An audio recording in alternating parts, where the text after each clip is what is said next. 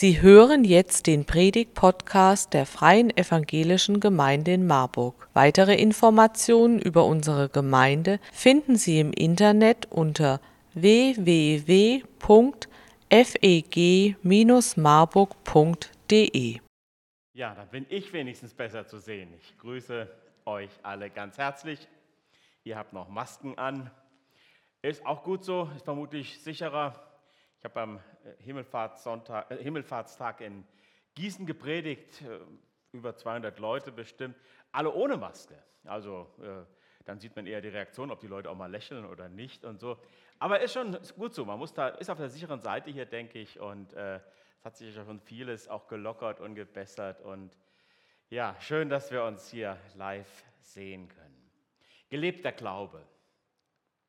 Das ist die Predigtreihe und der Schwerpunkt heute vergeben. Ich denke, dass das ein ganz, ganz wichtiges Thema ist. Ein Thema, was für das Zusammenleben mit anderen Menschen ganz unerlässlich ist.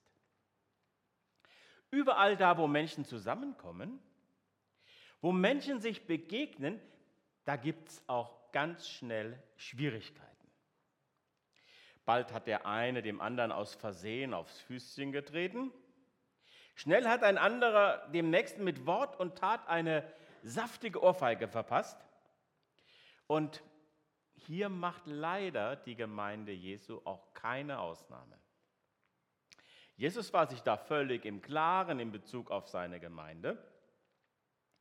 In Matthäus 18, in der sogenannten Gemeinderede, zeigt er deshalb auf, wie er sich das Zusammenleben innerhalb der Gemeinde vorstellt. Im letzten Teil des Kapitels geht es Jesus um die gegenseitige Vergebungsbereitschaft. Ausgelöst wird die Stellungnahme von Jesus dazu, dass Petrus eine Frage stellt. Petrus kennt Jesus sehr gut und er weiß, dass Vergebung bei Jesus einen ganz großen Vorrang hat. Und gerade in der Gemeinde ist ja Vergebung groß geschrieben. Aber ihm, dem temperamentvollen Choleriker, macht eines Kopfzerbrechen. Dem anderen äh, vergeben, okay, das ist klar. Aber das muss doch irgendwann eine Grenze haben. Petrus sagt sich, ich bin doch auch nur ein Mensch. Ich kann einem anderen noch nicht unbegrenzt vergeben. Irgendwann platzt mir der Kragen. Und die Nachsicht mit dem anderen muss irgendwo eine Grenze haben. Und der heißblütige Petrus macht dann einen interessanten Vorschlag für eine mögliche Grenze. Reicht siebenmal vergeben nicht aus. Und Petrus war sich sicher, dass er da recht großzügig ist weil zu seiner Zeit lehrten berühmte Theologen, dass Gott die gleiche Sünde nur zwei oder dreimal vergebe. Ein viertes Mal sei Vergebung von Gott her nicht zu erwarten. Und daraus wurde geschlossen, dass auch für Menschen maximal dreimaliges Vergeben nötig sei. Und Petrus äh, bietet runde sieben Male Vergebung an. Siebenmalige Vergebung. Vielleicht hat er den Hintergedanken, dass äh, Jesus ihn vielleicht für seinen Übereifer gleich lobt.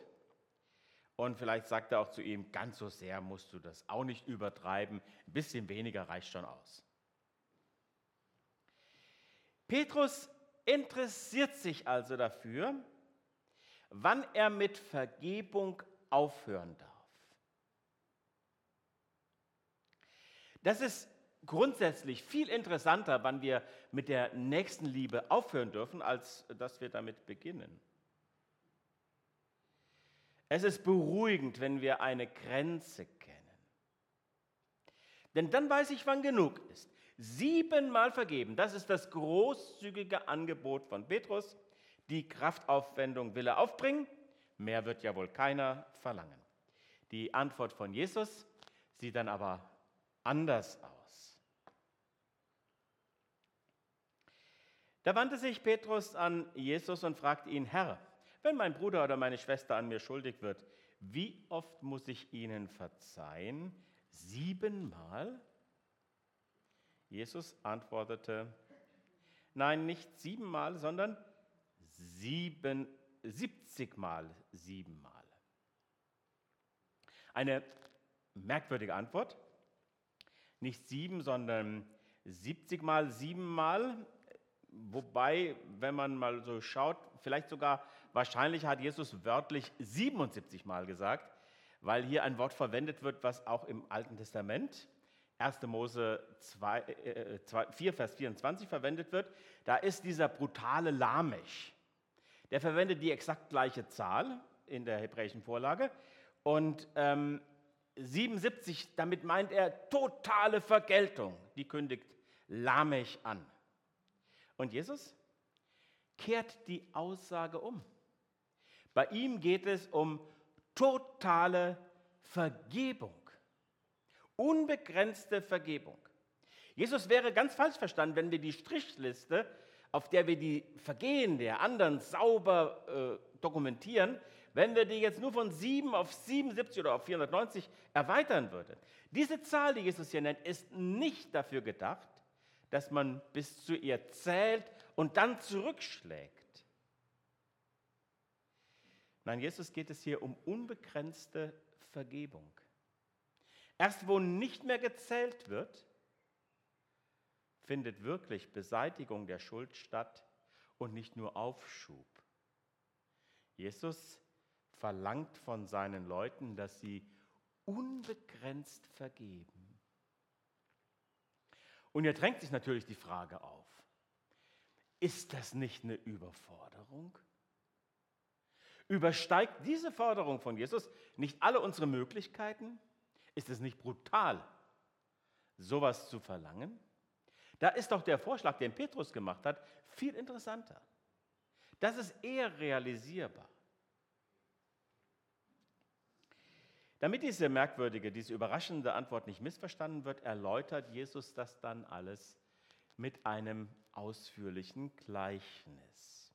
Jesus erzählt, dass ein König von seinen Dienern Rechenschaft verlangt und bei dieser Abrechnung, da kommt eine unterschlagene Rekordsumme zutage, die dann zurückverlangt wird. 10.000 Talente hatte einer der Knechte veruntreut. 10.000 war die größte Zahl, mit der man damals rechnete. Talent war das größte Gewichts- und Währungseinheit. Also eine Rekordsumme, um die es hier geht. Die Höhe der Schuld wird erst richtig deutlich, wenn dazu gesagt wird, dass das Steueraufkommen von ganz Galiläa und Perea damals pro Jahr nur 200 Talente waren. Und das Jahreseinkommen von Herodes dem Großen waren 900 Talente. Jetzt geht es um 10.000 Talente. Die werden zurückverlangt. Aber dieser Knecht, er hat das Geld nicht mehr. Er kann nicht mehr zurückzahlen und jetzt wird kurzer Prozess gemacht. Der verschuldete äh, Schuldner, der muss mit seinem Leben und mit seiner Familie haften. Der Verkauf von Kindern kam damals nur ganz, ganz selten vor. Der Verkauf von der Frau war in Israel völlig unüblich. Nur ausländische Könige griffen zu dieser Maßnahme. Aber jetzt geschieht das. Der Knecht soll mit seiner ganzen Familie verkauft werden, wobei die Schuld wird es auch nur zu einem minimalen Teil dann begleichen. Obwohl die Veruntreuung nicht mehr gut zu machen ist, wirft sich der Schuldige dem Herrn vor die Füße und er wagt, um einen Zahlungsaufschub zu bitten.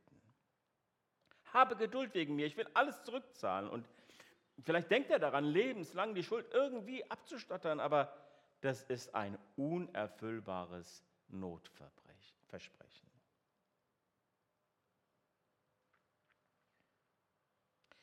Eigentlich ist es Wahnsinn, dass, oder ein Wahnwitz, dass dieser Knecht hier um Zahlungsaufschub bittet. Aber dann geschieht das Unerwartete.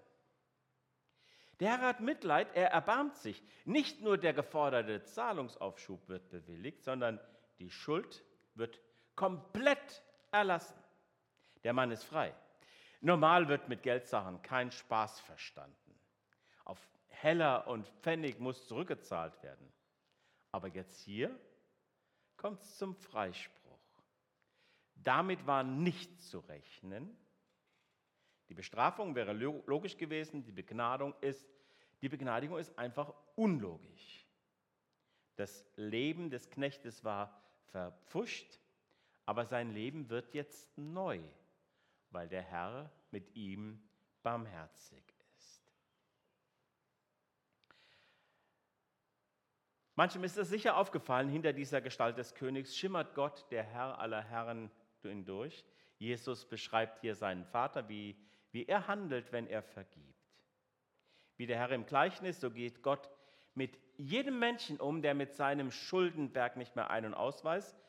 Gott handelt so, wenn man ihn bittet, Schuld zu vergeben. Sein Schuldenerlass, der ermöglicht neues Leben. Das ist für Gott aber nicht mit einem Strich oder einer Handbewegung geschehen. Ihn kostet diese Begnadigung eine Rekordsumme. Wer das betrachtet, was Jesus am Kreuz getan hat, der begreift, dass dieser Begnadigungsakt für Gott kein Kinderspiel ist. Jesus gab sein Leben als Lösegeld für viele. Wo Gott uns vergibt, da wird dann aber die Welt neu. Da stehen die bisherigen Verhältnisse in einem anderen Licht.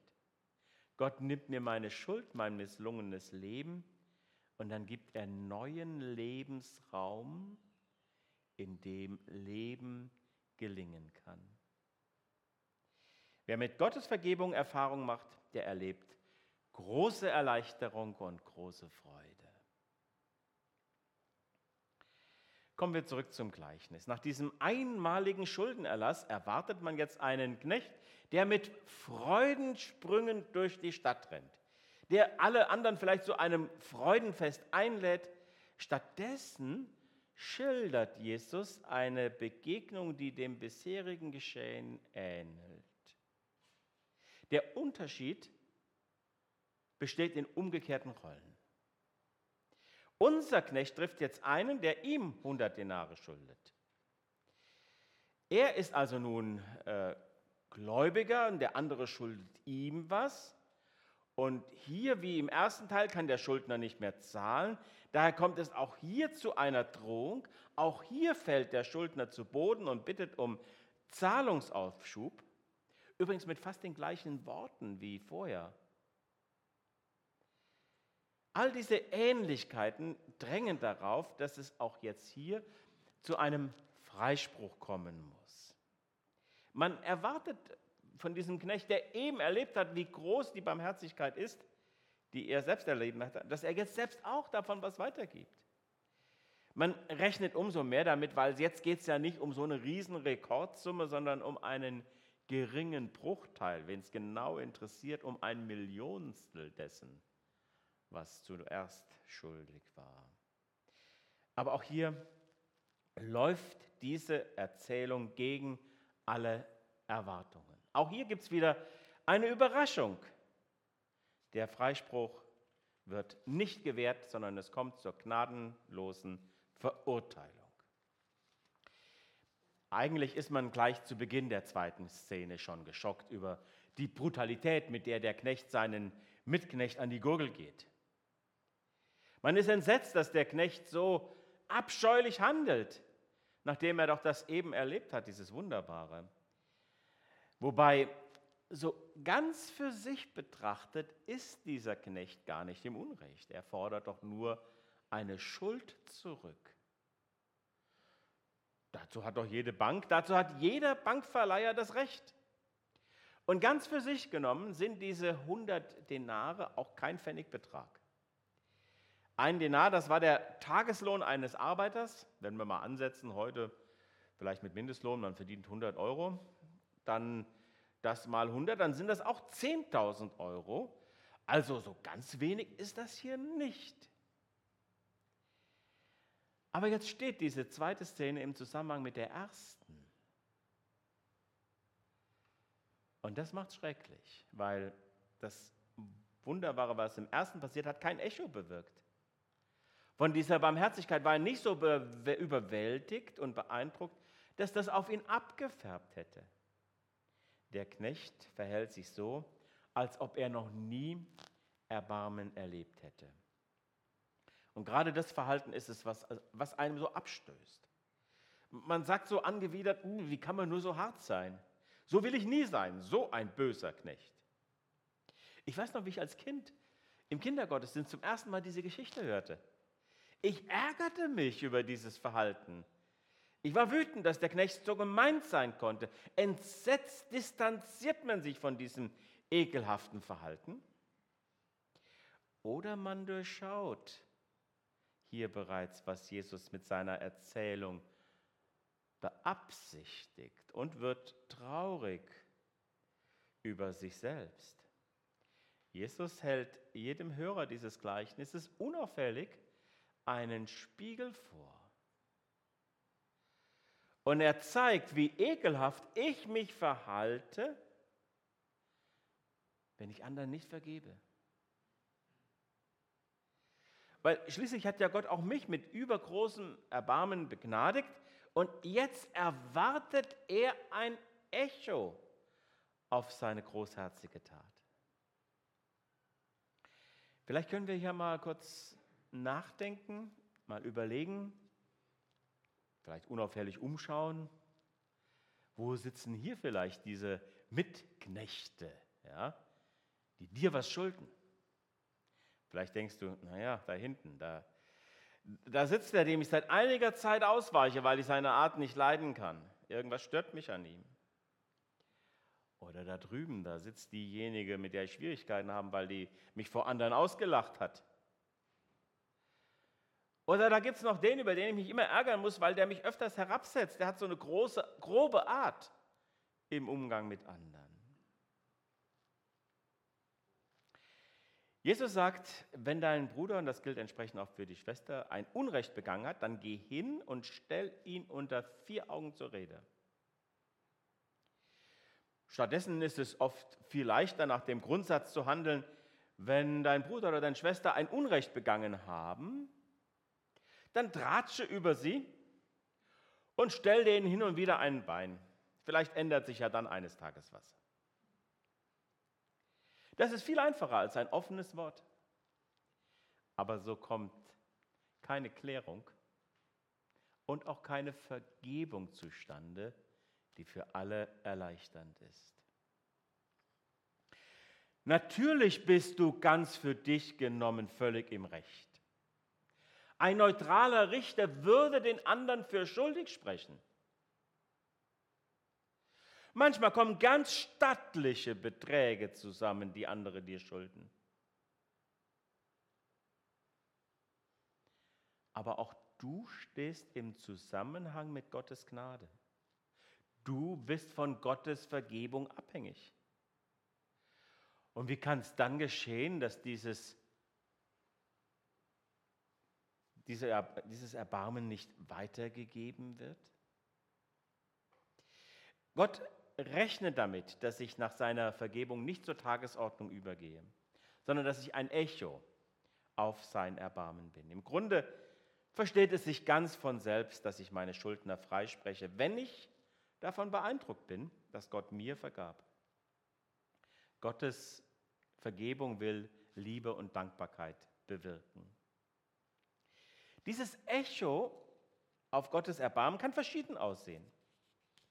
Da kommt vielleicht einer zu mir und sagt, du vergib mir, das tut mir leid, was ich dir da angetan habe. Und ich erwidere ihm, hm, ja, das fällt mir jetzt ganz schön schwer, aber du, du hast dir ja wirklich was geleistet da, aber ich will vergeben, denn im Vergleich mit dem, was Gott mir erlassen hat, ist das, was ich dir erlassen muss, nur eine Kleinigkeit. Oder zu dem Freispruch gegenüber meinem Schuldner kann es auch so kommen, dass ich zu ihm gehe und sage, du, weißt du was, ich habe da was ganz sauber verzeichnet in meiner Registratur, was du mal gemacht hast. Vielleicht weißt du das gar nicht mehr. Nicht immer weiß das oder kriegt der andere das mit, dass er an mir schuldig geworden ist. Und deshalb ist es manchmal auch nötig, dass ich auf den anderen zugehe und ihm vielleicht dann sage, aber weil Gott mir eine viel größere Schuld gelöscht hat, will ich dir verzeihen. Oder ein Widerklang auf Gottes Liebe kann auch so aussehen, dass ich in mir alleine, innerlich, all den Groll tilge, den ich gegen jemanden hege. Sodass ich meine Schwierigkeiten, die ich mit jemandem habe, vor Gott bringe. Und er mich dann vielleicht daran erinnert, dass er ja viel größere Schwierigkeiten mit mir hatte. Und manchmal brauche ich, um dieses Echo zum Vorschein zu bringen, auch Hilfe in der Seelsorge. Da ist es so nötig, dass jemand mir zuspricht, mir begegnet, mir hilft, vielleicht aus einem Gefängnis herauszukommen, wo ich mich selbst eingemauert habe und Türen öffnet, wo Gottes Vergebung mich erreicht und dann auch den anderen. Wer auf das sieht, was Gott für ihn getan hat, für den wird es möglich, einem anderen zu vergeben. Wem die Vergebung Gottes nicht so sehr wichtig ist, ja, für den ist es kaum möglich, einem anderen etwas zu verzeihen. Für ihn ist der Vorschlag des Petrus siebenmal zu vergeben schon eine große Überforderung, die er nie erfüllen wird. Aber kommen wir jetzt zum Schluss dieses, dieser Erzählung von Jesus. Da schildert Jesus als nächstes, dass sich andere mit Recht über dieses unmögliche Verhalten aufregen. Sie melden es dem Herrn und König. Sofort lässt der Herr jenen Knecht vor sich kommen, schimpft ihn böser Knecht. Ursprünglich hat Luther hier übersetzt, du Schalksknecht.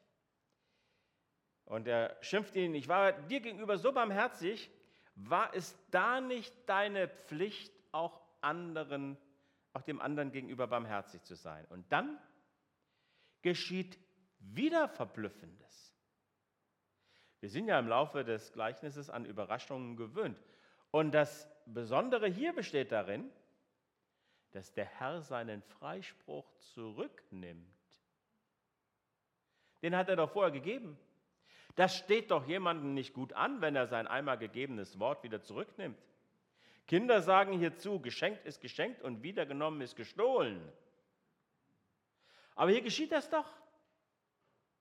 Der Herr ist zornig, weil seine Barmherzigkeit mit Unbarmherzigkeit quittiert wurde. Und deshalb wendet er jetzt die Strafe an, mit der unser böser Knecht seinen Mitknecht behandelte. Mit dem Maß, mit dem er einem anderen verurteilte, wird er jetzt selbst verurteilt. Und, und demjenigen, der das Ganze immer noch für eine harmlose Geschichte hält, die ihn nicht so betrifft, sagt Jesus dann mit aller Deutlichkeit im Klartext. So wird euch mein Vater im Himmel auch behandeln,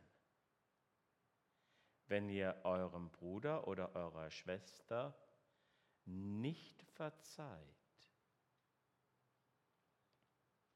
Von Herzen, das bedeutet mit Denken, Wollen und Fühlen, total für Vergebung entscheiden. Also nicht nur mit den Lippen vergeben, sondern von Herzen.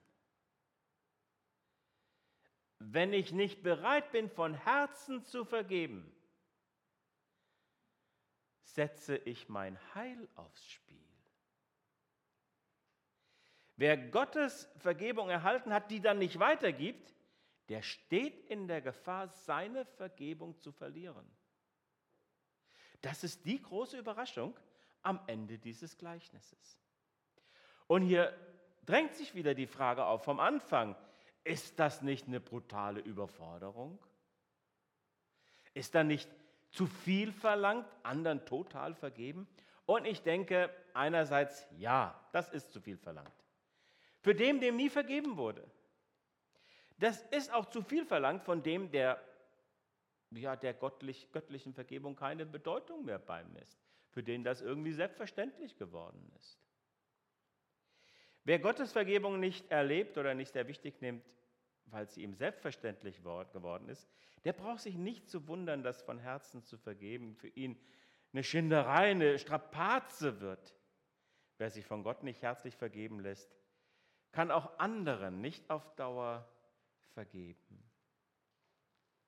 Auf der anderen Seite muss diese Anfrage mit Nein beantwortet werden. Nein, es ist keine Überforderung für den, der selbst von Gottes Vergebung her lebt. Es ist nicht zu viel verlangt von dem, der von Gottes Liebe tief beeindruckt ist. Für den, der sich durch Gottes Erbarmen sein hartes Herz aufweichen lässt, ist es keine Zentnerlast, dem anderen zu vergeben und zu vergessen. Von einem Menschen, dem vergeben worden ist, kann man erwarten, dass er vergibt. Auch ich selbst werde oft genug schuldig. Ich mache Fehler, ich verstricke mich in Schuld. Und dann bin ich darauf angewiesen, dass Gott mir vergibt. Und zu meinem Glück vergibt mir Gott jede Schuld, die ich ihm sage. Er vergibt mir, obwohl ich das nicht verdient habe. Und wenn ich persönlich erfahren habe, wie, wie mir vergeben wird, dann macht mich das bereit, einem anderen zu vergeben. Ich gebe zu, manchmal ist dem anderen verzeihen das allerletzte, was ich möchte. Es ist sehr einfach, einen anderen fallen zu lassen. Es ist leicht, einem anderen etwas zurückzuzahlen. Wenn ich aber von der Liebe Jesu getragen und aufgefangen bin, dann habe ich den Halt, auch anderen zu vergeben. Eine Erzählung berichtet von einem Fischerehepaar, das auf einer Felseninsel im Mittelmeer lebte. Weil die Männer oft lange zum Fischfang draußen sein mussten, wollten die Inselbewohner durch besonders harte Gesetze die Ehen schützen. Konnte man einer Frau untreu nachweisen, wurde sie von einem hohen Felsen der Stein Steilküste in den sicheren Tod gestürzt. Wobei es dann gleichgültig war, ob der Ehemann ihr verzieh oder nicht. Das schreckliche Urteil musste innerhalb von 24 Stunden vollstreckt werden. Während der Fischer wieder einmal viele Tage auf See war, ließ sich seine Frau von einem anderen verführen. Irgendjemand hat es entdeckt, hat die Sache angezeigt. Man sperrte die Frau des Fischers ein, damit sie am folgenden Morgen ihre gerechte Strafe empfangen sollte. Inzwischen war der Ehemann heimgekehrt. Er hatte die schreckliche Neuigkeit bald erfahren er war wie niedergeschlagen. Man sah es ihm an und man wunderte sich, dass er nicht ins Gefängnis ging. Denn seine Frau, die von seiner Heimkehr erfahren hatte, die ließ ihn wissen, ihr letzter und sehnlicher Wunsch sei, ihn um Verzeihung bitten zu dürfen.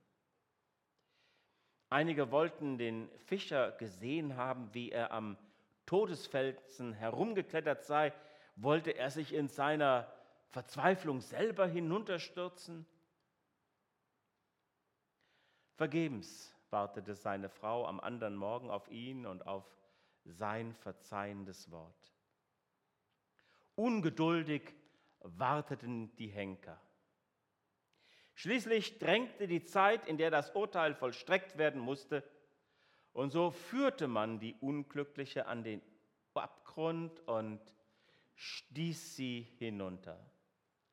Sie stürzte in ein Netz. Es war von oben nicht zu sehen. Ihr Mann hatte es unter Lebensgefahr für sie aufgespannt. Und es hielt. Das Urteil war vollstreckt, aber die Frau war gerettet. Einen anderen fallen lassen ist sehr einfach. ihn aber mit einem Netz der Liebe und Vergebung aufzufangen, das kostet eine ganze Menge. Jesus hat es sich sein Leben kosten lassen, Vergebung zu ermöglichen. Er ist am Kreuz gestorben. Voller Liebe hat er dieses Netz aufgespannt. Und seitdem muss niemand unter seiner Schuld zerbrechen, sondern er darf mit dem Vater unser bitten, vergib uns unsere Schuld. Vergib uns unsere Schuld, das ist ein wunderbares Gebet. Und wer das betet, der muss es auch zu Ende beten wie auch wir vergeben unseren Schuldigern. Wenn ich persönlich erfahren habe, wie mir vergeben wird, dann hat das Auswirkungen auf mein Verhalten. Wenn ich von seiner Liebe aufgefangen bin, dann habe ich den Halt, auch anderen zu vergeben. Das erwartet Jesus von uns. Damit es konkret wird, zum Schluss eine Frage, die als Hausaufgabe in die kommende Woche mit uns gehen kann. Welche konkreten Schritte willst du gehen, um einem anderen, mit dem noch eine Rechnung offen ist, von Herzen zu vergeben? Da muss man wirklich über vieles nachdenken. Einmal, wo ist eigentlich der Mensch, der ja, die größte offene Rechnung mit mir hat. Vielleicht fällt dir das aber auch sofort ein. Und dann überlegen, wie könnten da konkrete Schritte aussehen. Das ist nicht einfach. Das ist eine schwere Hausaufgabe. Und ich wünsche uns, dass wir die Vergebung Gottes ganz hoch schätzen, dankbar erfahren. Und dann nicht zur Tagesordnung übergehen, sondern in konkreten Schritten die selbst erfahrene Liebe an andere weitergeben. Amen. Ich möchte noch mit uns beten. Wer will, darf dazu aufstehen.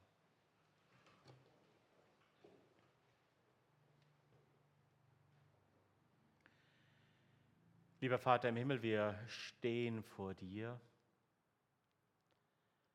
und danken dir von ganzem Herzen dafür, dass du unsere Schuld vergibst. Du siehst, welche Riesenbeträge sich da angehäuft haben. Wir kommen damit nicht klar. Du bezahlst dafür. Du vergibst, du liebst uns. Herr, bewahre uns davor, das oberflächlich oder ja irgendwie so wie nebenbei auch zu registrieren, sondern Schenk, dass wir staunen, dass wir darüber zutiefst dankbar sind und dann ganz konkret das auch weitergeben an andere. Du siehst, Herr, was uns zu schaffen macht, wo im Miteinander es klemmt und wir wollen dich von ganzem Herzen bitten, dass du dabei hilfst, zu vergeben. Dir wollen wir uns anvertrauen, auch für die kommende Woche und dich auch bitten für das, was geschieht was auch in dieser Welt geschieht. Du siehst, wie uns das belastet, dieser Krieg vor der Haustür. Wir bitten dich, dass dem ein Ende gemacht wird. Wir bitten dich, dass du da handelst. Wir wollen uns dir anvertrauen und dich bitten, dass du mit uns gehst.